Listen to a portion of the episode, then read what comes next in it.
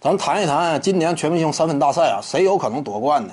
你别看说这次参赛选手呢也是一大堆，而且三分大赛呢，呃，最近这么些年，随着联盟当中三分远射呀愈发被重视，因此全明星三分大赛甚至呢，不夸张的说，这样一种受瞩目的程度呢，比往年呢，那可以说高了不止一个层次，备受关注。在这种情况之下，很多好手呢也是跃跃欲试，今年也来了不少人。但是呢，还得说嘛，就算说来了不少人，真正说有争冠希望的顶尖好手，那也就那么几位。你比如说这届参赛的选手当中呢，呃，真正球星级别的扎克拉文，我感觉你要说三分大赛他想拿的话，难度非常大。他不是说一个呃特别以投射战场见见长的这么一位外线球星嘛。特雷杨以及利拉德，他俩有一定的竞争力。除了球星以外呢，角色球员当中，你要说挑出来两个头牌呀，那就得说是贝尔坦斯以及乔哈里斯。而且呢，有什么说什么，像这种比赛，往往角色球员呢，他不见得吃亏。为什么？无人防守嘛，无人防守情况之下，直接拿起来球立刻就投啊。角色球员很多情况呢，他很擅长、很熟悉这种环境。接球投的，他在这个场合呢，怎么讲？一点不虚拟那些大牌明星。大牌明星强势之处，你比如说特雷杨以及利拉德，在于持球投射。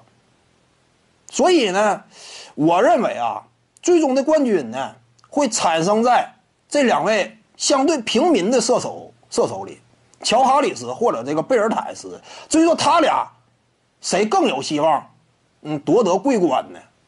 那我感觉还得说是贝尔坦斯，因为乔哈里斯呢，他无论是产量啊，还说质量，相比于这个贝尔坦斯呀，都有点不足，有点赶不上。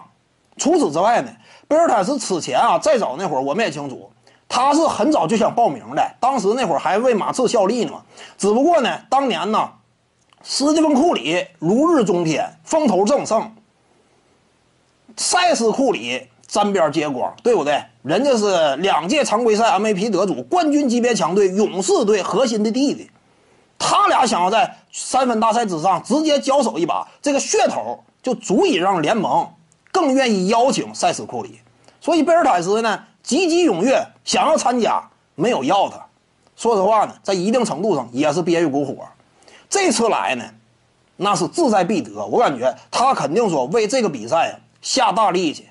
想要为自己证明，尤其考虑到呢，本赛季以来他在奇才队效力啊，打出的声势与级别，可以说联盟当中真正有他一号了。大个角色球员，三四号位摇摆，你说一个最出色的，那可能说是莫里斯，但是他不是最出色，也排前几位。随着这样一种信心的提升呢，再加上憋一股火，以及本身过硬的能力，所以我认为啊，三分大赛最终夺冠的。会是贝尔坦斯。各位观众要是有兴趣呢，可以搜索徐静宇微信公众号，咱们一块儿聊体育。中南体育独到见解就是语说体育，欢迎各位光临指导。